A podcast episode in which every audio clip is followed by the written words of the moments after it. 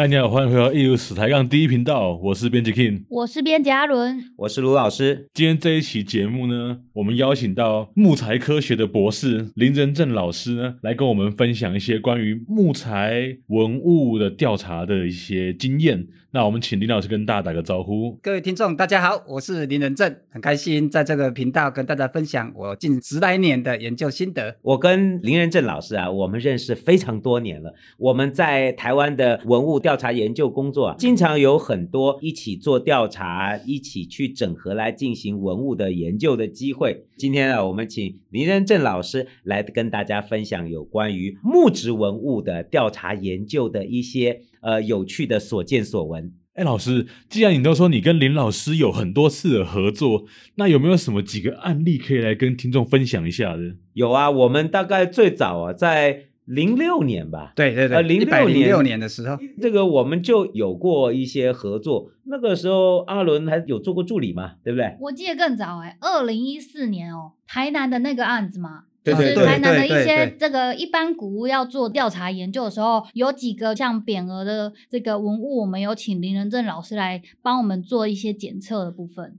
我记得那个时候台南的这个天坛一字匾。还有台南府城的这个励志真言匾，对，你看林老师记忆超好，哎，励志真言匾我们很熟悉耶，我们有做过专门一集，对啊，因为我们一起在这个现场啊，还爬上爬下的，对对对对对，所以说像这些木质文物都跟它的材质跟它的雕工有非常密切的关系，像这个励志真言匾啊，尺寸就很大呀，哦，非常大的一个匾，对，这种以前在清代好像是同治年间嘛，吼。一百多年前要做这么大的匾哦，不可能有这么大块的木头。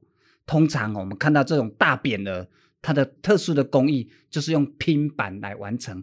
板子跟板子之间呢，就用竹钉来做固定。因为祖先很有智慧，所以用拼板的方式，它可以决定要多大多小，非常有趣。对，我记得那个尺非常大，好像是五块还是六块大型的木板。对，然后把它拼接起来，中间用酸榫拴上。正面看这个字，对，都写得很好。反过来看，就是一块一块拼接起来。对，而且那个缝隙啊，都还看到那个竹钉呢。哎，老师，你们都说那个匾很大啊，它有一个人高吗？应该是没有，没有，没有，没有一个人高。不过好像长宽要两公尺吧。我记得对对对，在长宽大概有超过两公尺，就是那时候移动的时候，两个人搬还还不一定搬得起来，那个就很费力的。那除了这个之外，近年我们应该合作的是雾峰林家的，对对对，我的故乡，呃、我的故乡、呃，几件重要的台中一般古物的研究，像是春秋又八千扁、德同再造匾，哦，还有这个宫保地，是吧？哎，对，宫保地，那个宫保地门额，门额，对，哦、地震摔下来，对对对，去把它做一些简单的检测。对，这些检测出来，那个木头的材质都跟那个时代有很密切的联系，对不对？对对对。那我来分享这春秋又八千扁哈，在台湾的扁里面，它比较特殊。它没有扁框，你从表面看是不是金色的？哎，金色的，金色的。我当时哦看到的那个字哈，不是阴刻，不是阳刻，它用堆灰的方式，对对，用堆灰，所以它做一些立体感。它那个是杨草杨草仙，杨草仙的书法作品，那种大型草，哇，真的是磅礴有力。那这种叫堆灰的方式来制作哈，会比用阳科或阴科的好看，它立体感非常好。哦，那做完之后呢？因为它是黑色，对不对？但是黑它的基底很重要，要么选择红，要么选择金。那乌龙林家是一个高级的官宅，所以用金来凸显它的身份地位。所以这颜色的选择也是跟当时这个人家是有关系的。那另外一块德同再造匾，它又很特殊。一般的匾额哈，只有刻中堂四个字“德同再造”啊，把它刻出来，不是哦，它是用整个哦。匾额用替地起图法，就是整个匾额刻云刻字，而且最重要哦。如果各位听众如果去现场看，它的德同再造刻的最高，下面的云低一点，那落款更低，它有层次感的哦。哦，它那一层一层，它不是、哦、对，这样才能看出它立体感，不然都刻着一样高的话，那就不好看了。而且它那个是整块板雕的，对，整块樟木。这个话题再插来，因为雾峰林灾在清代的时候，清朝的政府给大家樟脑专卖。哦，所以樟脑专卖整个台湾的这些樟树哦，由他们家在在，不要说垄断了，就不好意思了，就等于说他们可以去经营跟砍这些木头。呃，我故事再把它拉到九二一地震之后，我就是深入到雾峰林家，在做他的博士论的木材。它里面的木材非常庞大，用樟木跟牛樟，我在怀疑都跟当时他的专卖特许有关。你说是雾峰林家的建筑吗？建筑的材料哦，对，都跟樟木、牛樟非常庞大。哎，牛樟应该是非常珍贵的材质。对呀、啊，对呀、啊，非常的。哦、所以他们可以用这样的木料是。对啊，樟木跟牛樟很特别哈、哦。一般我们在学森林里面，我们都精油抽出啊哈，樟木可以抽出很多樟脑油，牛樟就抽的很少，所以一般牛樟不会来抽油，拿来装建筑，而且牛樟的材质纹理比较细致，雕刻起来的东西就会比较漂亮。樟木的纹理就比较粗犷，它有交错木理，不容易裂。来做雕刻就非常好。那这样讲起来，这个牛樟的材种，这价值应该蛮高的。对啊，现在台湾已经列为阔叶树一级木了，跟台湾菊一级木不就管制了？对啊，管制啊，所以很多山老鼠为什么要去偷砍它？哦，那他雾峰林家真的不得了，他们可以用大量的牛樟哦或樟木来进行他们的这个建筑的用材。对，所以建筑、家具还有匾额，我们发现都有，还有那宫保店门额都是这个材料呢。哦，是，嗯，都有这就有道理，呃，应该都跟当时的时空背景有关系。这个材料啦，对于林家而言，所以这个文物的研究啊，材质的和制作工艺是非常重要的，嗯，这都需要有科学的检测，还有专业的分析才行。嗯，所以林老师，你除了做这几个匾额之外，还有做其他文物的。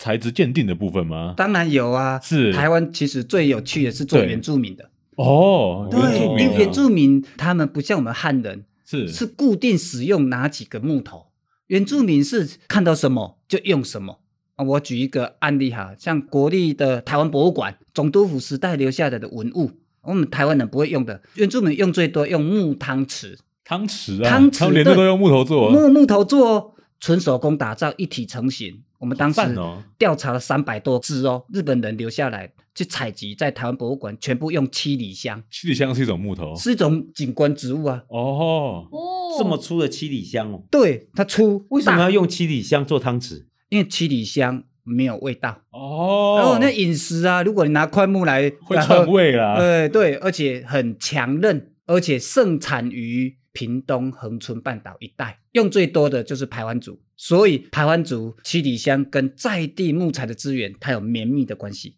非常有趣啊！哦、所以各位听众可能没有听过说木汤匙跟七里香有什么关系，这个是很有趣的发现哦。哦，这个因为汉人很少，汉人拿七里香做什么？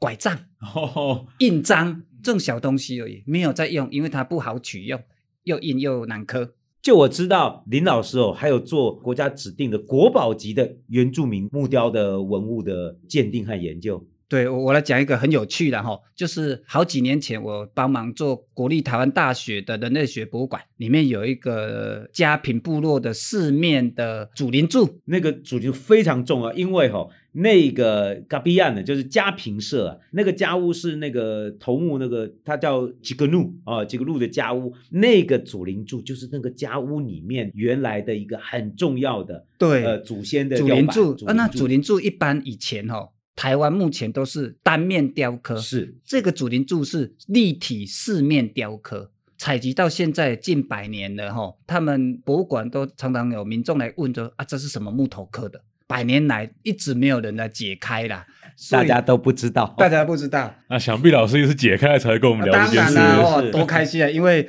我我想尽办法有，如果能够知道，我跟各位听众来分享。当时我就去，那想要去解开这个谜题。那因为他是主灵柱，他是有被赋予信仰，所以哟、哦，对，我就很恭敬的站在他的面前，双手合十，跟他报告：我林人正受博物馆的委托，等一下呢，我要爬上去，到你的头里面的那些烂的地方，我可能要挖一块小样本。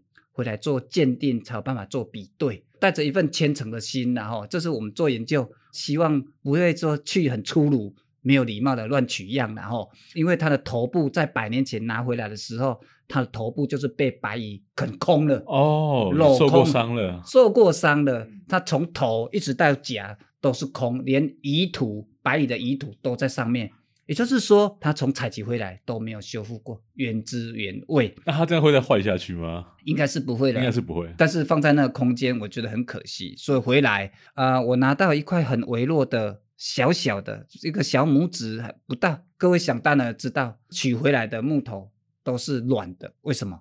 因为烂，被白吃过了，都白吃过了。嗯、我可是已经带回来，我不好意思再多拿。所以回到家，用我的木材的一些专业告诉我。用冷冻干燥，我让它急速干燥，就像切肉一样哦，软的不好切，对不对？硬的时候啊，我就切它做比对，哦，就切片了，切片，把木材的标本的急速块面，把它切成一片，然后在显微镜底下观察，观察，然后因为它是。很特别的纹理，它是纹样孔材，它导管的排列它像火焰状，非常漂亮，所以很好区别。它是一个生长在八百到一千公尺海拔的一种植物。什么植物？就是长尾尖叶橱。这是楚楚楚，呃，一个木字旁，在一个楚皮子的楚，一个木，在一个一个褶呗，褶，对对对对对对，哦，木沿褶，对。哦那这个海拔，这是什么木头啊？这是一种壳斗科很强韧的一种木头。但是呢，各位听众不要以为说它强韧跟木材防白蚁、防腐朽有关，没有。木材会防白蚁、防腐朽，跟强度没关系，跟它内部的抽出成分精油有关系。所以哦，第一次知道哎。那再跟大家分享，因为鉴定出来之后，我们才发现，呃，问了博物馆的人，他说原来那个部落就在八百公尺左右。哦，通了，通了是什么？就是就地取材，就地取材，哦啊，拿来刻，但是也要他们不知道有挡得了白蚁嘛，觉得要强度，因为它的主林柱既然是有柱子，就有要当强度的考量。那这种壳斗科木头，它本身强度非常的大，哦，嗯、适合承重，适合承重这样，所以我们就发现这种原住民的研究的材料，我们汉人不会用这种这么特殊的木头。那这个杵这种木头这么少见呢？我们有没有知道其他什么？通常这种木头会拿来做什么啊？哦，像同一类的啦，我们台湾最多的哈，同一类的就是包括有青刚櫟、椎果櫟、深柿櫟，拿来做锄头柄、哦，凿刀柄是铁锤柄这种强韧的。那这种可斗科植物哦，啊，我把话题再延伸哦。对，古人真的有智慧，因为木头最怕硬。最容易脆，这种壳斗科木头是硬又强韧，有韧性的，有韧性的哦。嗯，所以这种有韧性的，各位来想一想，神明在做的东西是不是在摇晃？那是那是一种什么文物？轿子。对，答对了，就是神轿。有，真的是。不错哦，有有读书有文化。对对对。所以我再把话题延伸，我研究北港朝天宫、祖妈教、嘉义城隍庙重要古物的正殿神轿。它的内部的所有结构都是壳斗科的刺皮，就是石橱，也叫做橱。嗯，石头的石，橱就是木木沿褶，石橱又叫做刺皮。这种重要的、承重的、摇晃的，要承载这种重量的，就用这种壳斗科来做。哦，所以每一种不同文物的功能也会影响到它取材的材料，这样子。对，这是我现在在帮朴子配天宫，也在做他的神教的指定，也发现了内部的结构都是这些壳斗科的木头来做承重力量，这是很有趣哦。汉人把它当强韧的结构强度，那原住民把它当做这种屋子的承载，这样啊、哦，不同的用途。所以换句话说，原住民其实用一种我们不太能理解的方式，但是他们找到了每一种木材最适合的用处。对，这个是一个可以研究的天堂啊。是，只是我们一直都锁定在汉人世界、原住民的世界。我相信一定有共同点，一定有共同点。对，那我就想问一下，原住民心目中认为最顶级的木材会是做什么东西啊？哦，你这个问题问得好哦！我举一个案例，在屏东狮子乡文物馆里面就有一个门板，那这个门板是他们。早年荷兰文献有谈到的大龟文社，也就是排湾族的一社，然后所留下的门板。那这个门板很有趣，它是被遗落在别的乡镇，被当做那个水沟盖把它盖着。啊、水沟盖啊？对啊，啊，它有雕刻哦，雕刻的东西就被盖在水沟里面。那它是怎么样的情况被找到的？就是被当地的文史工作者想说，怎么有这么大块的板子？对啊，这水沟盖也太大了。对啊，然后文史工作者也好奇，就把它翻过来看，哟。有雕刻的纹饰，哇，这他们水沟盖也太漂亮了。对啊，因为文史工作者他们当地人对那纹饰很敏感，就跟这些博物馆、文物馆联络。大家一看，哇，很开心，很雀跃，是大龟文社留下来的东西，所以他们就送到文物馆去。透过一个机会啊，我也去协助做调查。我告诉各位哦，它是使用了台湾最重要的一级木，强度好哦。我等一下讲一个它的实验啊，就是台湾橘，台湾话叫给油啊，还能讲的橘木。呃，我再把话题延伸到我研究过台北总督府、嗯、啊，总督府，总督府的日本时代那时候在民国八零年代整修，我去帮忙做鉴定，它的楼梯扶手台湾橘，地板台湾橘，台北宾馆木质地板、楼梯扶手台湾橘，所以台湾人汉人懂得橘木的利用，对，连原住民也用，所以为什么原住民会用这个木头呢？因为我去访问过一位沈秋大。啊，当时日本时代最有名的佳平部落的一位雕刻师，他的儿子叫沈万顺老师，他是一个嫡传重要的木雕家。他说，他的祖先告诉他，我们祖先说，要我们佳平部落这么好的雕刻，也要用最好的木头才能保存的很久。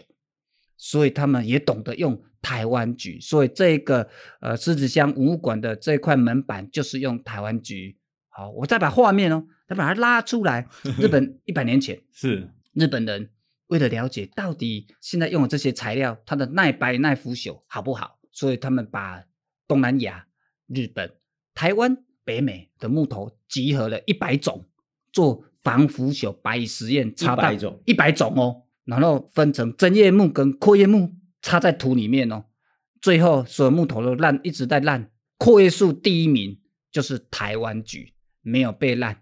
也没有被腐朽哦，所以台湾橘就是最高级的木头。对，在当时的实验，所以从这种数据哦，就呼应说，哎，好像汉人在百年前也知道，对不对？然后呢，在那原住民也懂得用好木头来雕刻他的东西。哎，可他没有做这个防白防腐的实验呢。对啊，所以我相信这个应该不是几十年，应该是。百年来，他们祖先学习的一种经验的传承，绝对是这样。我在台湾举这个木头很有趣哦，给一万那贡的给一万哦，不仅在关仔，连鹿港龙山寺的柱子也用台湾举，我也曾经去鉴定过。所以说，如果就就我们知道台湾比较好的木头，比如说块木，在块木开发或开采以前，那台湾榉木应该是最好的一种用材。对。呃，因为台湾榉生长海拔不像块木要一两千公尺，是它在平地都用得到了，而且又大又粗又直，所以台湾榉常常被民众用到。在雾峰林家也有哦，那到它中部的几个大宅都有发现台湾橘。好，那刚才我们不是讲说阔叶木第一名是台湾局，对不对？对，你各位很好奇，整叶第一名是谁？你们想猜猜看吗？好，我猜阿伦。根本就不认识植物啊！对，那我猜，我要猜。好，你猜。刚才你觉得松木，松木哦，答错了。那我只好猜快木啊，答错了，比快木更厉害。台湾原生种还有比快木更厉害的？对，第一名原生种。木吗？可樟木不是针叶林吧？樟木是阔叶木，我讲的是真叶木，没关系，不要卖关子，就是台湾肖楠。哦，肖楠，萧楠木，肖楠木。我曾经在二十几年前，我帮忙鉴定过总督埋葬在台湾的总督，他的木头挖起来的棺木，真的还是假的？真的啊，我有去看啊，台湾肖楠，对，看棺材，台湾肖楠都没有烂掉，在两百多年前的赤坎比坛，赤坎比都没有烂掉，没有烂掉，棺材没有烂，赤坎比坛，他讲萧楠木六个字形容他，入土千年不朽。两百多年前呢，我们的汉人就对萧楠说“入土千年不朽”，所以他在一百年前的日本人做实验，他发挥了他的厉害，整叶木第一名。哦，那这个木材现在应该还是很珍贵吧？珍贵啊！我跟各位讲，大家好奇说，那台湾萧楠被用在哪里？对啊，被用在哪里啊？对啊，各位哦，来中部几个大宅都有它的踪迹，我讲一下。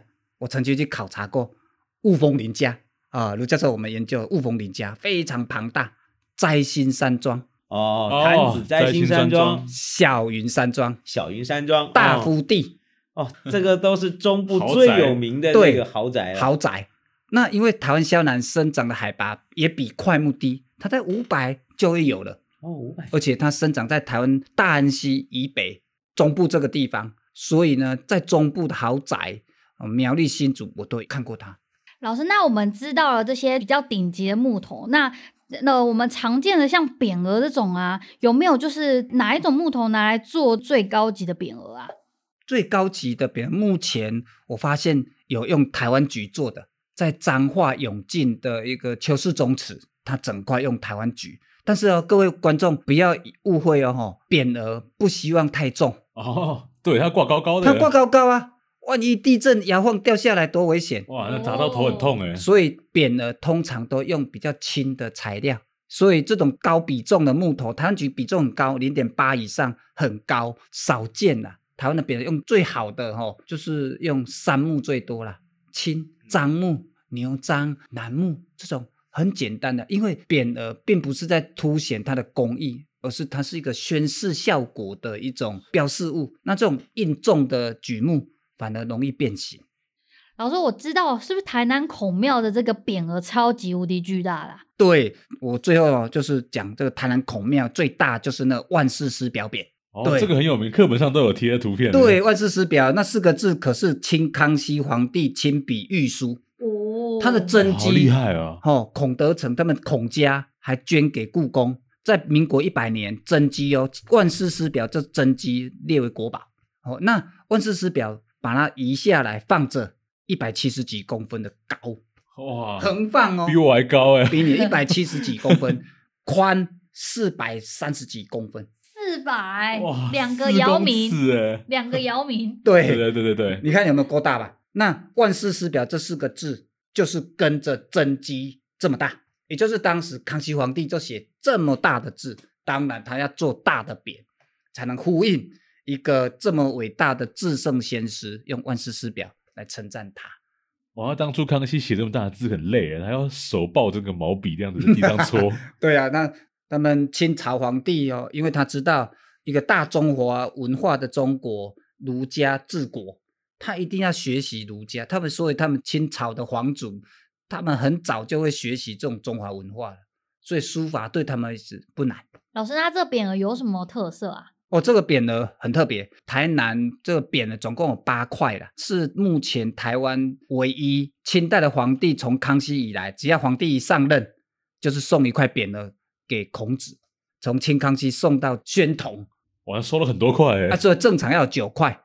那因为一九零五年宣统皇帝上任，台湾已经是日本人管了，所以这块匾哈就是没有来到台湾。那这八块全部都是皇帝赐的匾，它有一个共同性，第一个所有的边框都刻龙，而且九只龙啊，代表一种至高无上的尊贵。皇帝送的当然送九只龙，那也呼应孔子至圣先师这样的伟大。没问题，我们称呼这种匾叫龙匾。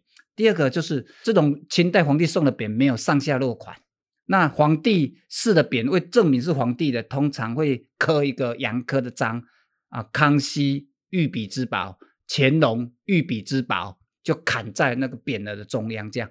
但是这八块匾有两块匾很特殊，没有上款却有下款，就是康熙的万世师表匾跟呃乾隆皇帝的与天地参匾。就是有下款，可能是乾隆皇帝学他阿公康熙哈，那之后所有的匾都没有上下款，这是在御匾上比较特别的。最后我就讲一个，那我们那时候就是透过云科大的曾荣宽老师，我们在做科学鉴定的时候，我们想了解它的拼版工艺，结果我们发现，哎呦，其中有一块匾，圣极大成匾，怎么感觉造起来里面有文字啊？啊，有文字？对，匾中匾，这拿拿旧木材做的吗？原来我们发现里面有一块旧的匾，被拿来重新做成一块玉匾。哦，被你说中了。对，那因为当时第一期计划只照到几个字，嗯，所以我们继续跟文化局申请经费，孔庙资助，把那块匾呢扫了八十六张 X 光，把八十六张 X 光拼成一张，发现了里面有文字。